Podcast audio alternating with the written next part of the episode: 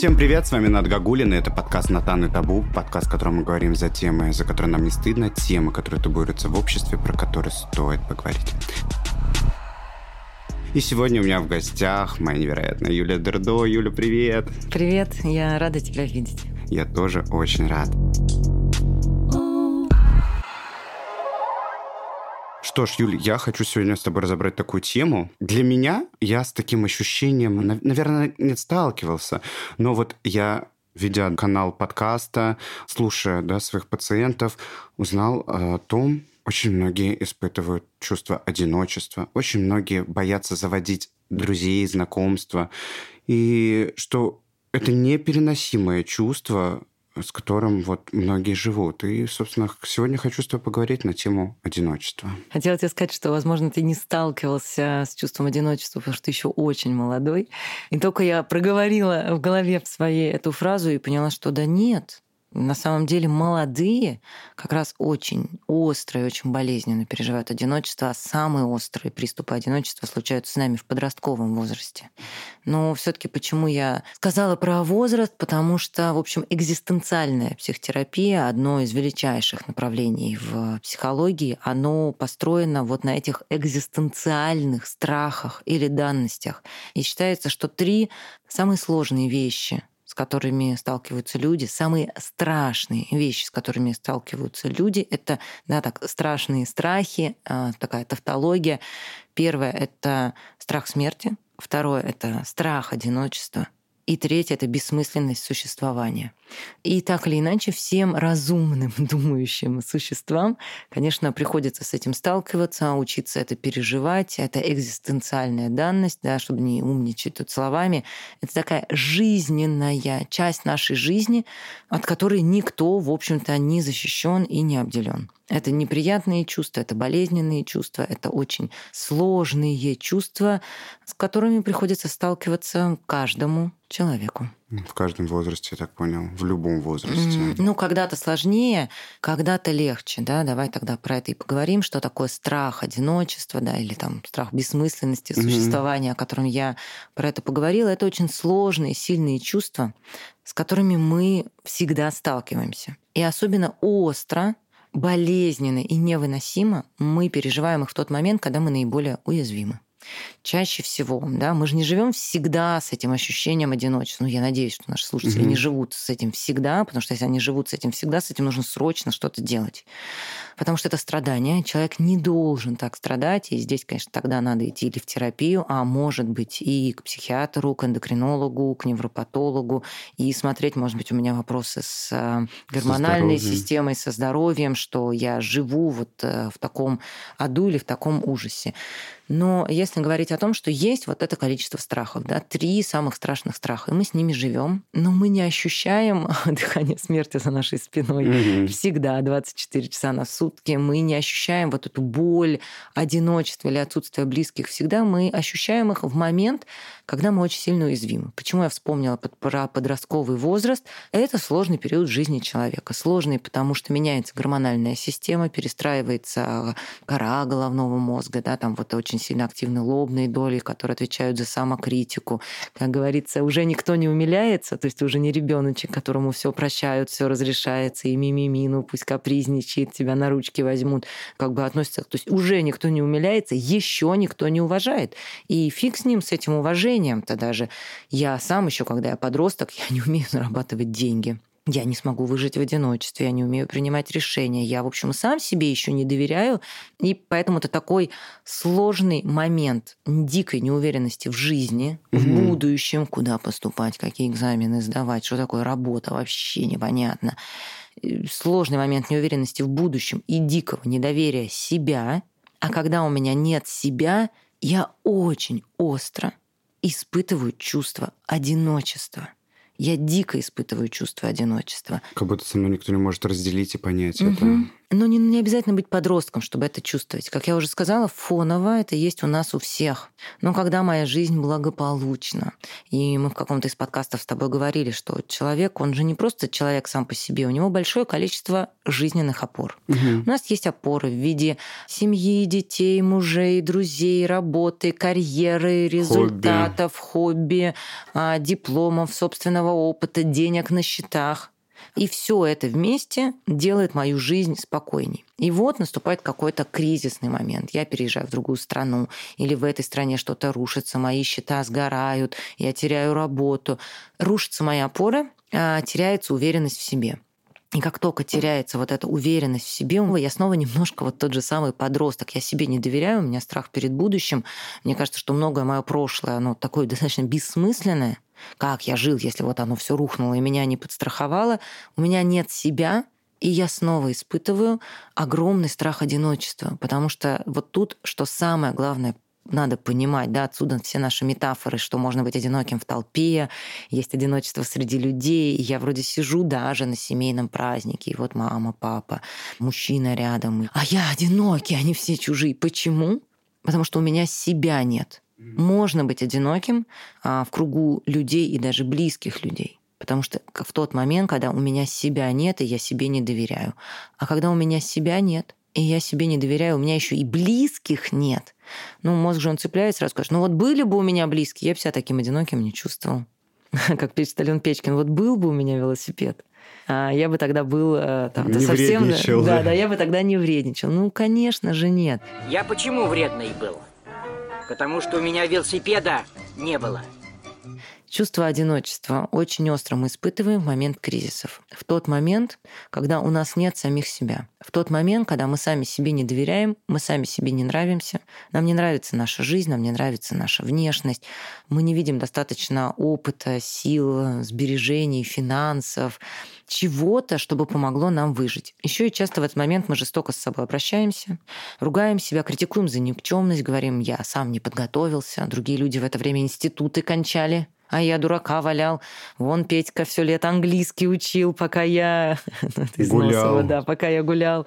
Вот представь, есть я, у меня внутри такой жестокий критик, который мне рассказывает, какой я никчемный. У меня реально кризис, раз поднимаются экзистенциальные страхи. Мне с собой плохо. Хочется, чтобы кто-то поддержал. То есть мне с собой плохо, значит, мне надо идти к людям. А теперь получается такая интересный такой замкнутый круг. Как я пойду к людям, когда я такой никчемный? Зачем я на них буду это взваливать? Зачем я буду на них взваливать? Кто меня такого нытика будет слушать? И вообще кому это надо? Да, это такой немножко гадкий утенок, когда они, эти прекрасные белые птицы, эти лебеди, они же прогонят меня, такого никчемного, э, гадкого утенка. Почему я не родился таким же красивым? А дальше работает самосбывающееся пророчество. Я сижу дома. Мне ужасно одиноко. И такое острое чувство одиночества у меня из-за того, что я сейчас переживаю кризис, моя жизнь не устроена, мне не нравится там моя работа, или я только что развелась, или у меня со здоровьем что-то не то, уровень энергии упал, или мою профессию, работу сократили, и все, что я делала до этого, не имеет смысла. Мне дома плохо. Мне хочется идти к людям, но самой себя у меня нет, и я себя гноблю. Соответственно, когда я себе представляю, что я такая вся никчемная, пойду к этим прекрасным людям, они как на меня посмотрят? Скажут, что это что к нам приперлась? Она нам не ровня. А, или что за девочка странная, а, даже разговор не может поддержать, там пошутить нормально. Ну, в общем, я себе представляю это общение каким-то крайне враждебным. Ну, я беру себя в руки, говорю себе, Юля, это просто страхи, иди, надо же с кем-то общаться. И я привожу себя на вечеринку, в компанию друзей, в коллектив. В каком настроении я туда пришла? Плохом. В настороженном. Я напряжена. Я смотрю, косятся они на меня, не косятся. Оценивают они, как я одета или не оценивают. А если кто-то и задержал на мне взгляд, то явно гадость про меня думает. Что хорошего можно про меня думать? Угу. Точно, наверное, увидел, что у меня рубашка мятая. Я настороженно на них смотрю, я натянуто улыбаюсь, я стараюсь не вмешиваться в разговор, чтобы не быть навязчивой как со мной общаются люди, ну, стараются держаться от меня подальше. Ну, просто они видят, что девочке некомфортно, ну, что мы будем ее смущать. Угу. В итоге я ухожу с этой вечеринки и говорю, ну, точно, я так и знала. Никто ну, со мной не будет. пообщался, никому я не понравилась, все держались от меня подальше. Это подтверждает то, что я никчемная, разворачивает новый круг самобичевания в моей голове. Вот я пришла, простояла в углу, опозорилась, все, наверное, только и думают, что за странная женщина к ним приходила в мятой рубашке. И чем больше я говорю себе гадости, тем меньше есть меня у меня, Угу. Тем острее я испытываю чувство одиночества, тем больше я хочу к людям, но тем страшнее мне к ним прийти. И если снова я к ним прихожу, именно из-за своего страха, отсутствия собственной ценности, я очень напрягаюсь, говорю не в попад, сижу отдаленно, хмурюсь из-под лобья. Или напиваюсь. Или напиваюсь, тем самым еще больше себя дискредитирую. И вот это и есть цикл самосбывающегося пророчества. Не в смысле мы притягиваем свои страхи, гони их от себя, а в смысле, что мои мысли формируют мое настроение. Мое настроение формирует мое поведение, мои действия, а мои действия формируют мою реальность. В итоге я получаю, когда вот мысли, реальность, ровно то, чего я боялась. В этом нет никакой магии, это, ну, такая математика. Согласен, абсолютно. Я вот ты сейчас рассказывала, я вспоминал ситуации, когда я в таких ситуациях был, что, ну, это давно было, юноша еще был.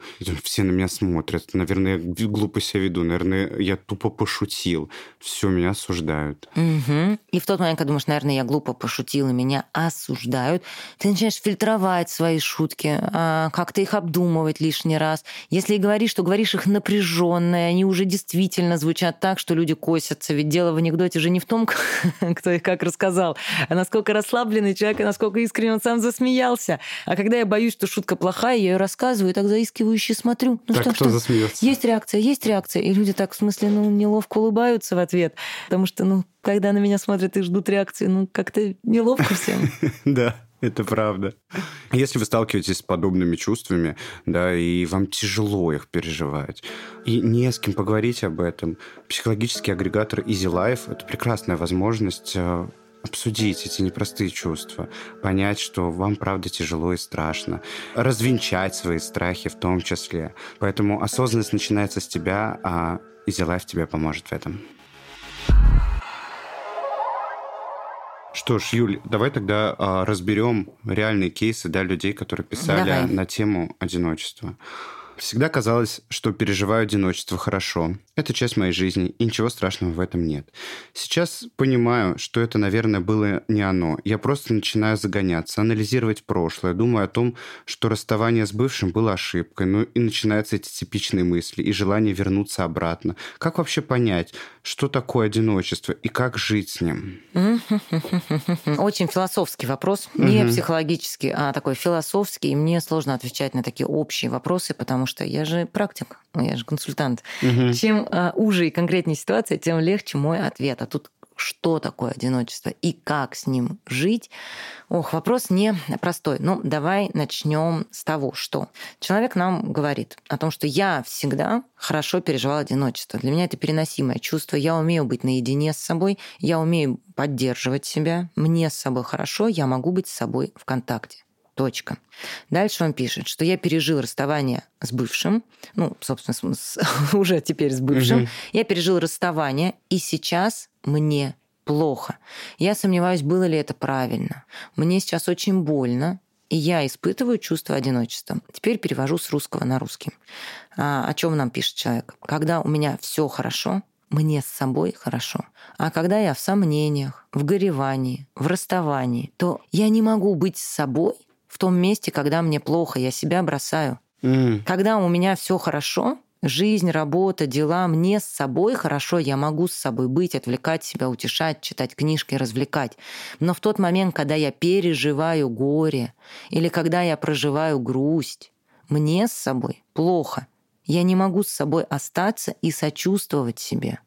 Я начинаю ну, себя третировать. Например, говорит, ты сделал неправ, это был неправильный выбор, зря ты его упустил. А ведь это всегда запугивание, потому что никогда не бывает сожаления о прошлом без того, что больше ты такого не встретишь. Угу. Ты упустил свой шанс, надо было остаться с этим. Ну, если бы сказать, а почему надо было остаться с этим?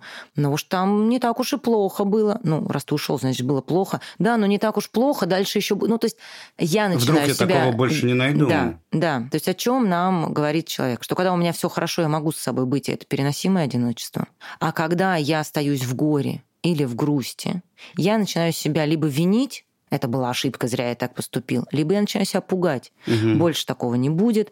Лучше счастья ты не найдешь. А там начинаю себя ругать, зачем я это не буду. И если мы с этого вернемся, то как в начале подкаста, да, я говорила о том, что одиночество это не когда я один физически. Это когда у меня нет у меня. А именно не просто меня, а меня доброго, теплого, поддерживающего. А когда я у себя есть вот такой стыдящий, винящий, запугивающий и критикующий, то, конечно, мне с собой наедине плохо, как было бы ровно так же плохо с любым другим человеком, который бы сидел напротив меня и говорил, ты что, дурак, сделал? Мгм. Ты зачем от него или от нее ушел? Что ты натворил? Как ты теперь жить будешь? Сидел бы напротив меня такой друг, это было бы ужасно. Ну, а так я сам Согласен. напротив себя сижу, внутри себя и себе все это говорю. Поэтому что такое одиночество?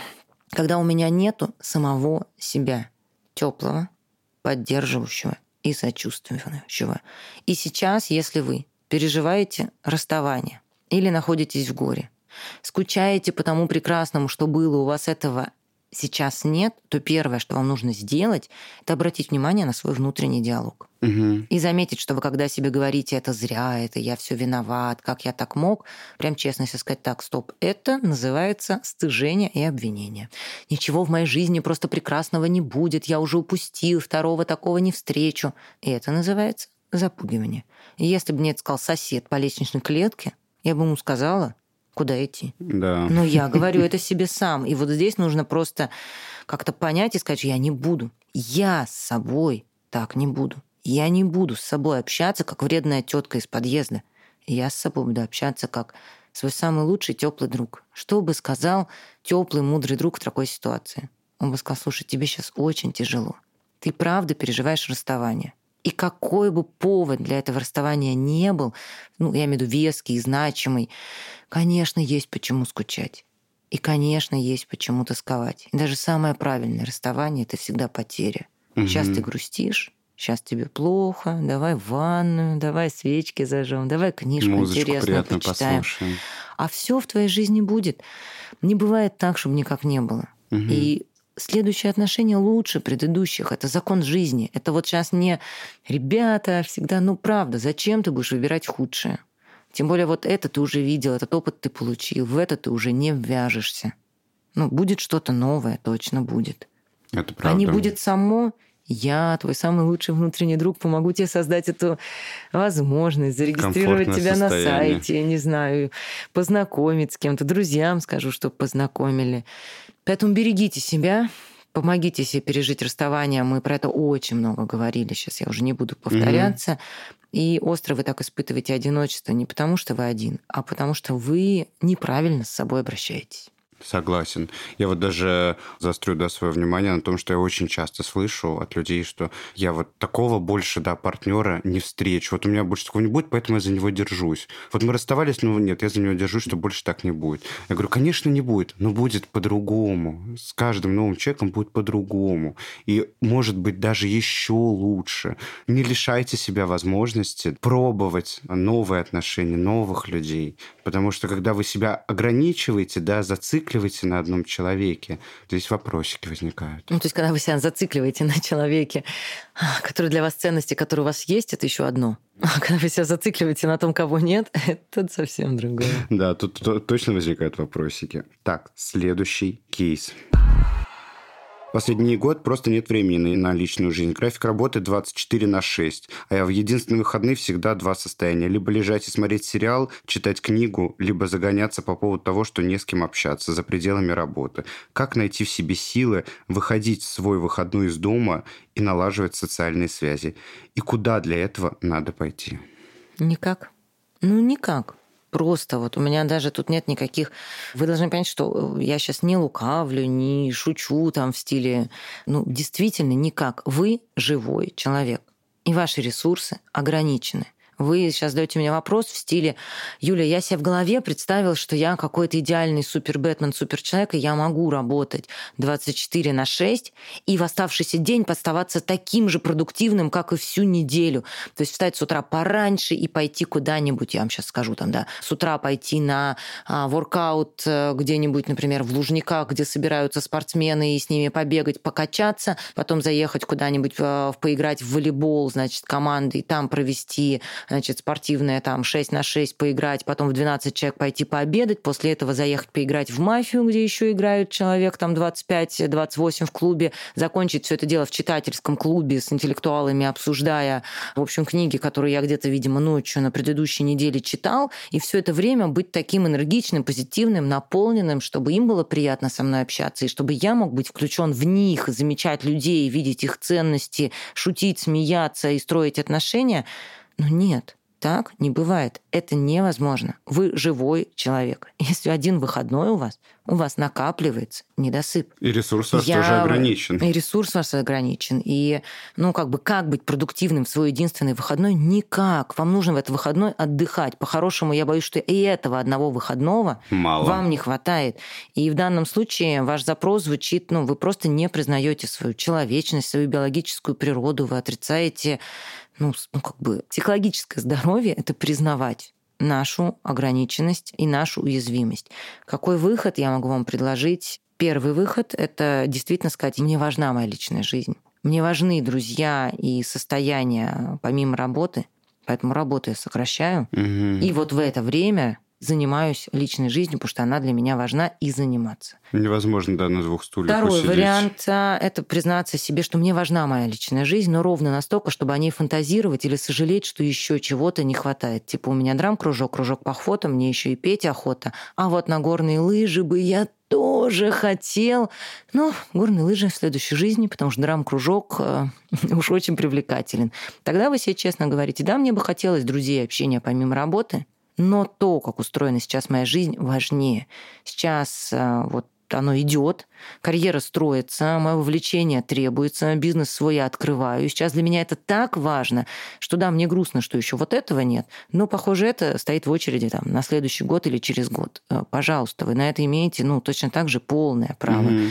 Просто не требуйте от себя очень многого. Вы сейчас напоминаете человека, который учит английский, китайский и делает это с огромным удовольствием но при этом свободные полчаса думает, блин, я же еще в обед мог бы японским заняться, он мне тоже так нравится, аниме бы без э, перевода, без субтитров смотрел. Ну что же, вот я никак не могу-то, вот же целое обеденное время. Ну нет, так и да, китайский сейчас важнее, не знаю, бизнес-направление открывается, там вот сейчас его учу. Я сразу вспомнил фильм, да, дорогие слушатели, рекомендую его вам «Все везде и сразу». Это как раз про некий такой синдром отложенной жизни, да, где человек за столько всего брался и всю жизнь сожалел, что нигде, да, за что бы он ни брался, не добился какого-то полноценного как будто бы успеха. Но вы вправе, да, пробовать, вправе, да, не доводить это до конца. И я это точно не говорю, потому что вы плохой человек, да.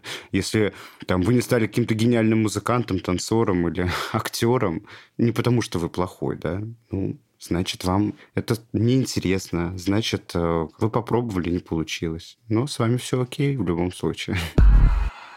Так, следующий кейс, последний.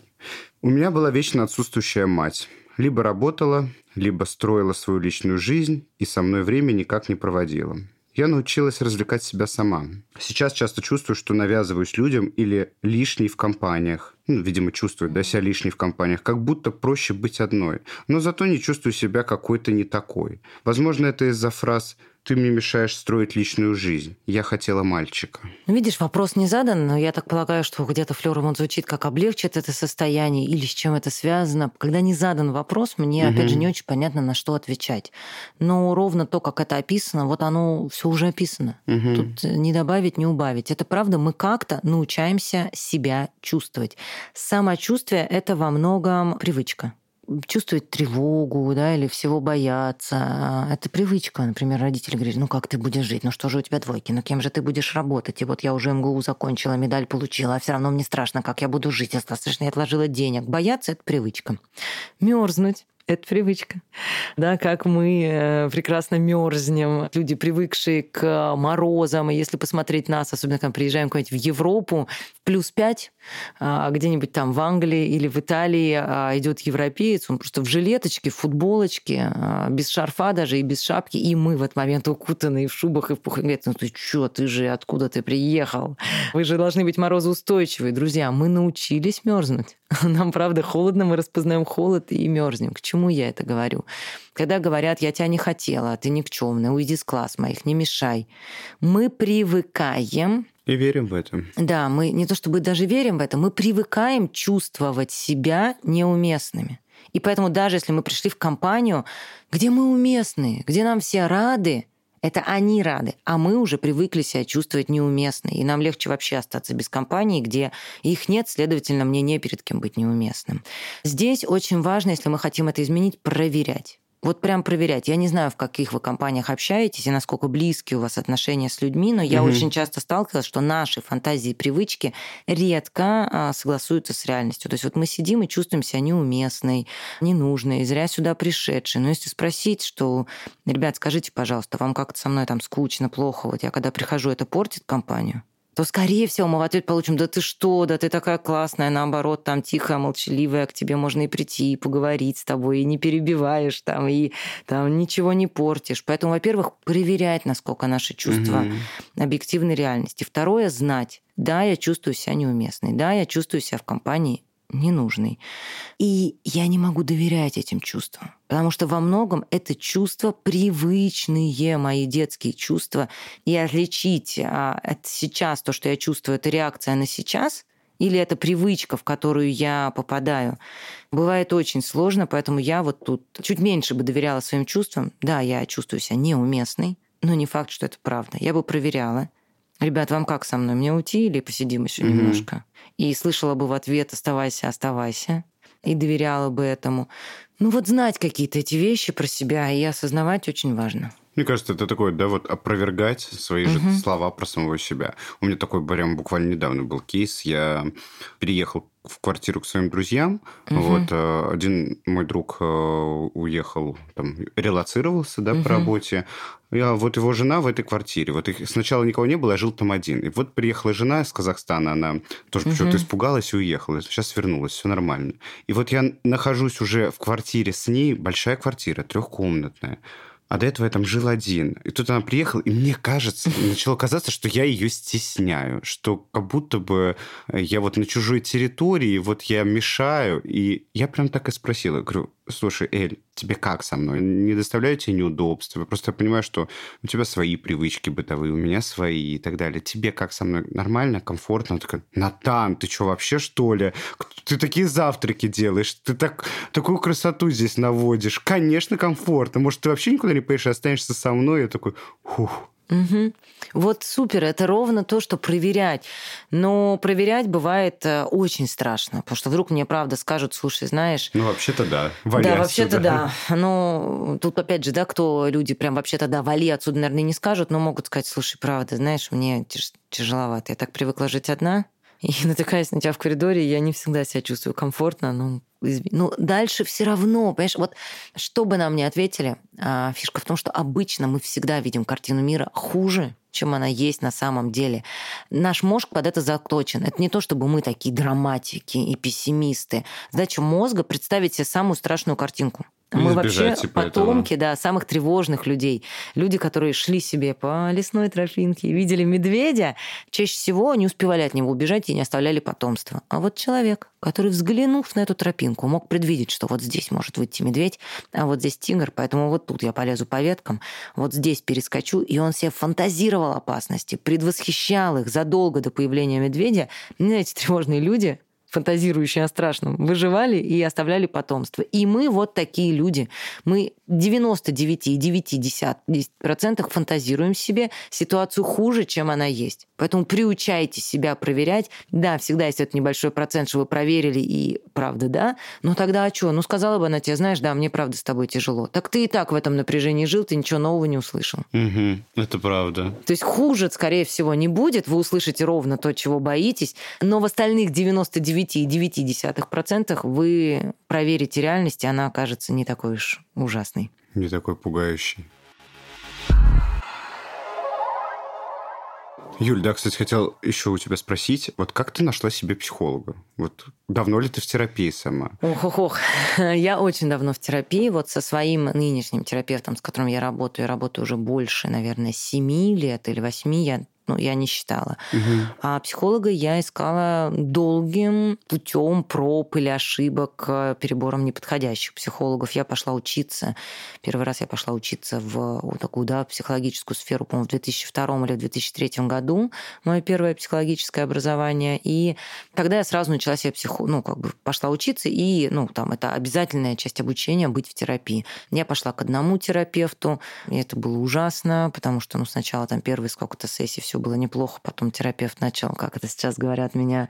Ну, в общем, там я жаловалась, что вот мне там плохо, меня вот эти люди не любят, вот эти. Он говорит, ну, так, все правильно, а посмотри, как ты себя с ними ведешь, ну, может, ты сама виновата, может, тебе как-то надо...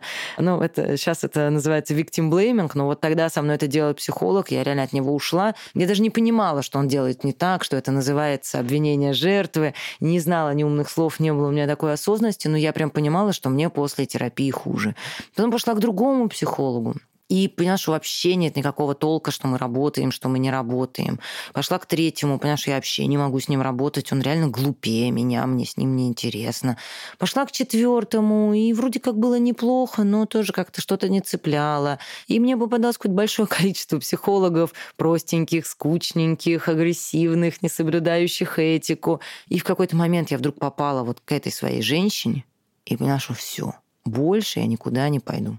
И все, я осталась в терапии, мы с ней работаем много лет, и я отношусь к ней с теплом, с уважением. У нас бывают сложные сессии, у нас бывают с ней конфликты. Я не всегда довольна своим терапевтом, но я ее уважаю, я ей доверяю, и я вижу большую пользу от этой работы. И вот уходит большое количество лет, я уже с ней. И с ужасом думаю о том, что она поговаривает о том, что она планирует закончить практику, что она устала, она уже в возрасте, у нее есть другие проекты. И я с ужасом думаю о том, что мне придется искать а, себе нового терапевта. Хотел еще также задать вопрос. Я часто слышу о том, на что опираться да, а, при выборе психолога, да, я, я могу, угу. да, ответить на этот вопрос, да, я, я это делаю у себя в блоге, но вот как ты считаешь, что для тебя должно такие основополагающие при выборе психолога?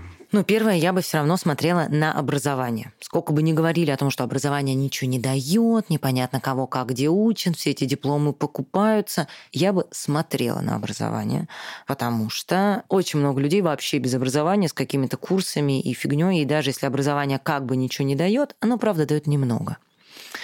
Но человек как минимум нашел в себе силы выдержать систему образования, отсидеть там два года, написать какую-то работу, построить отношения с коллегами, и этот диплом получил. Поэтому для меня образование у психолога – это некая проверка на адекватность. Второе, прежде чем идти к психологу, я бы посмотрела на какие-то ну, этические нормы. Что имеет право делать психолог, что не умеет, что он должен, что не должен. И понимать, что если там ваш психолог а, просит от вас а, отзыв, напиши мне на сайт, пожалуйста. Или говорит, ой, а, кстати, дай мне телефончик своего косметолога, ой, а там, ну, и, и это называется использование клиентов. Что если этот психолог с тобой дружит, пьет кофе, а потом говорит, приходи и заплати мне за сессию. Ну, то есть есть какие-то базовые этические нормы, которые психолог не должен нарушать. Третье, я бы посмотрела вообще на то, насколько человек близок мне по духу, по уровню интеллекта, по манере общения, вообще подходит он мне или не подходит. Вот таких три каких-то основных критерия а образование, соблюдение терапевтической этики, хотя бы элементарной, да, которую можно вот нагуглить, посмотреть, и вот это ощущение контакта, что это ну, мой человек. Согласен, абсолютно. Лучше бы я не сказал. Для того, чтобы понять, подходит вам психолог или нет, да, насколько вам комфортно, проверить его образование. У Easy Life есть э, классный момент, что вы можете взять 20-минутную сессию знакомства и попробовать себя да, с разными психологами, насколько вам комфортно, есть ли между вами контакт, какое у него образование, с чем он специализируется. Поэтому осознанность начинается с тебя, а Easy Life тебе поможет с этим. Мне очень нравится вот эта идея психологических платформ и социальных психологов, бесплатных в том числе. Угу. Кажется, да, что ну что я пойду, там какие-то цены у психологов маленькие, вон гуру берут гораздо больше, там наверняка ерунда. Или там социальные психологи, или линия доверия вообще, бесплатные психологи, что они мне могут сделать? Друзья, хочу сказать, не гнушайтесь. Я сама работала на телефоне доверия. Отбор обучение, стажировка и сидящий на телефоне супервизор, который тебя проверит и проконтролирует. Дай бог именитым психологам, берущие сотни тысяч, иметь вот, ну, хотя бы, хотя бы вот такой формат отбора. Платформы, которые берут с клиентов деньги, они гарантируют, ну, как минимум, качество. Они проверяют психологов, они проверяют их дипломы, они этих психологов собеседуют. Опять же, любой психолог знает, что его там сессию могут посмотреть или послушать, и не дай бог он клиенту что-то неэтическое предложит, ему же по голове настучат. Сервисы вот такие по подбору психологов, а, ну, то есть понятно, что всегда может попасться просто не твой человек. Угу.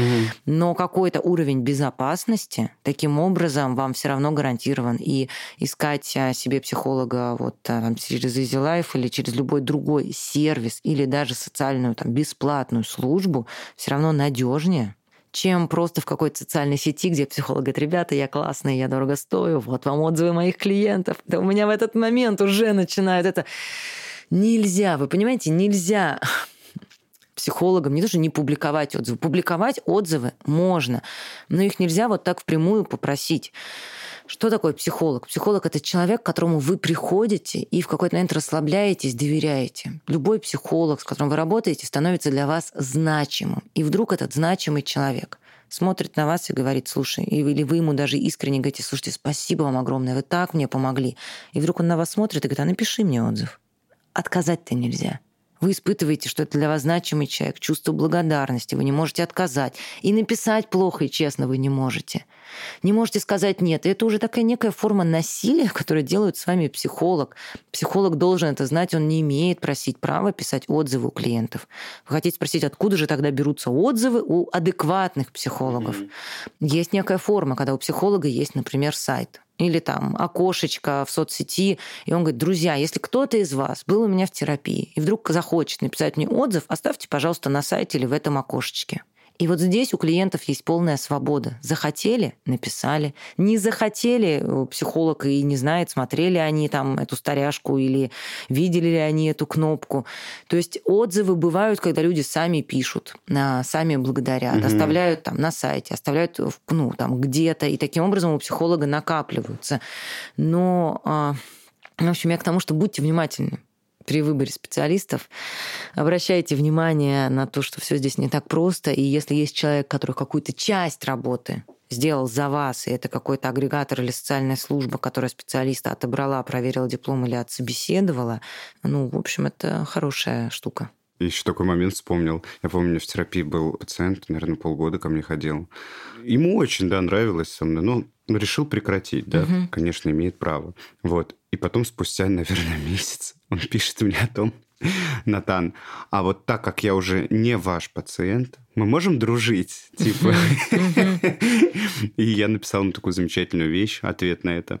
Пускай рандомное сейчас какое-нибудь имя, там, дорогой Кирилл, условно. Бывших пациентов не бывает.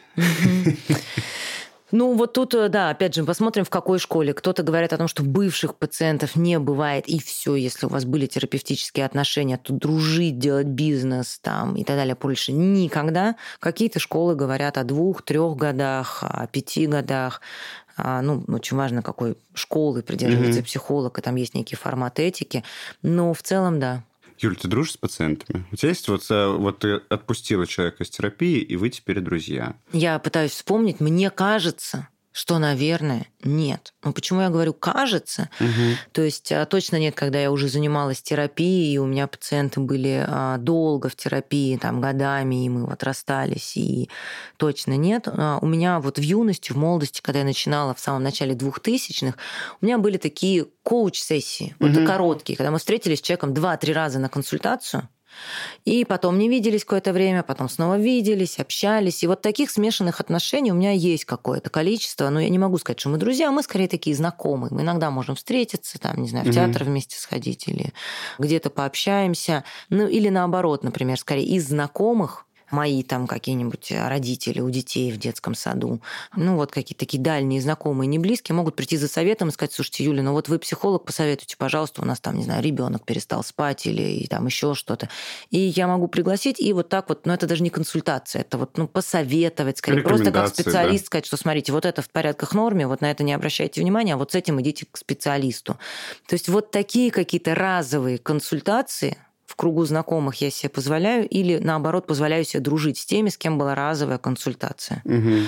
Но если человек у меня был в терапии, это была действительно терапия, у нас с ними сложились отношения, это было хотя бы там 3, 4, 5 сессий, то у меня ни с кем из клиентов нету сейчас дружеских отношений. Я предполагаю, что они, наверное, могут быть. У меня есть клиенты, которые закончили терапию 10 лет назад, там 5-7 лет назад. И это какие-то люди, которые вызывают у меня и симпатию, уважение, и интерес. Но просто нас жизнь не сводила. Наверное, Мгм. если вдруг бы сейчас вот нас свела жизнь, а мы уже 7 лет не виделись, может быть, у нас и могли бы сложиться дружеские отношения, учитывая, сколько времени прошло. Но у меня нет такого опыта, я не знаю. Пока у меня нету друзей среди моих клиентов, и такого опыта не было. А, Посмотрим, что будет, если меня жизнь столкнет с кем-то из давно-давно а, ушедших клиентов. Согласен. Ну вот у меня тоже иногда друзья на меня обижаются, что вот я типа, ну ты же психолог, что ты можешь меня взять в терапию? Я такой, ну ты ты мой друг, давай не, не путать, да, вот эти роли. Я говорю, тогда хорошо. Я говорю, давай ты уходишь ко мне в терапию, но мы больше с тобой не будем дружить. И так, «М, нет. Я говорю, ну вот и ответ на твой вопрос. Что ж, а, Юль, спасибо тебе большое. Как всегда, у нас просто потрясающий выпуск получился. Мне очень много тем раскрыли, как всегда. Да, время с тобой летит очень быстро и очень интересно. Мне тоже очень нравится с тобой общаться. Буду скучать по нашим подкастам. Что ж, с вами был подкаст «Натан и Табу», и сегодня у меня в гостях невероятная Юлия Дердо, семейно-центрированный психотерапевт, автор подкаста «Психфак», а также у Юли просто охренительный блог, где она по средам, да, вот ты отвечаешь на вопросы? По вторникам По сейчас отвечаю на вторникам. вопросы. По субботам веду прямые эфиры, которые не вела уже, наверное, месяц, но я возобновлюсь сейчас после отпуска. Встряхнусь и возобновлюсь. Да, поэтому, если у вас есть вопросы к Юле, вторник, прям окошечко а, для вопросов будет свободно. Если хотите живой контакт, прямые эфиры, а если уже хотите прям вживую познакомиться с Юлей, вы можете написать ей об этом, и, возможно, Юля найдет для вас окно в своей записи. Что ж, всем спасибо, и увидимся в следующем выпуске. Пока.